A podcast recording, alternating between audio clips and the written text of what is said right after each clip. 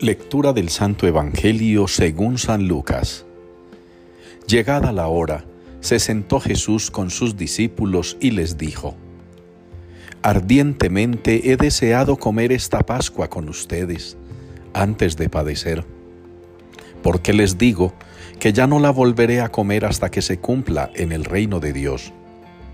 Y tomando un cáliz después de pronunciar la acción de gracias, dijo, Tomen esto repártanlo entre ustedes, porque les digo que no beberé desde ahora del fruto de la vid hasta que venga el reino de Dios.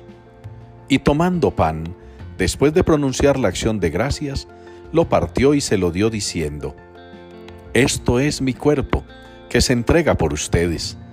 Hagan esto en memoria mía. Después de cenar, hizo lo mismo con el cáliz diciendo, Este cáliz es la nueva alianza en mi sangre que es derramada por ustedes.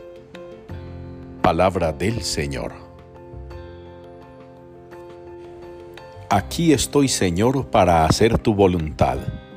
Es la respuesta que nos une en la liturgia de hoy al Salmo 40. Aquí estoy, Señor, para hacer tu voluntad. Va muy en concordancia con lo que venimos reflexionando en estos días, pero hoy en Colombia se interrumpe el itinerario mundial de la liturgia, porque celebramos aquí en Colombia a Jesucristo, sumo y eterno sacerdote. Y por eso la palabra del Salmo, lo mismo que el Evangelio y la primera lectura, nos conducen a pensar en Jesucristo, sumo y eterno sacerdote, cuyo alimento, según sus propias palabras, es hacer la voluntad del Padre, cuyo deseo para con nosotros es que también lo hagamos igual, como lo expresa la bella oración que enseñada a sus discípulos nos regaló también a nosotros. Hágase tu voluntad en la tierra como en el cielo. Frase que seguramente aprendió en casa, en la enseñanza de Santa María la Virgen, su madre, que al Padre Celestial le dijo, hágase en mí según tu palabra.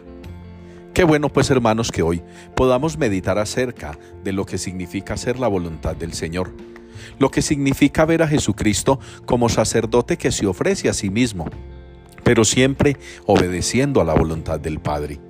Una voluntad que no desea sino una cosa, la salvación del género humano, nuestra redención. Oremos mucho en este día.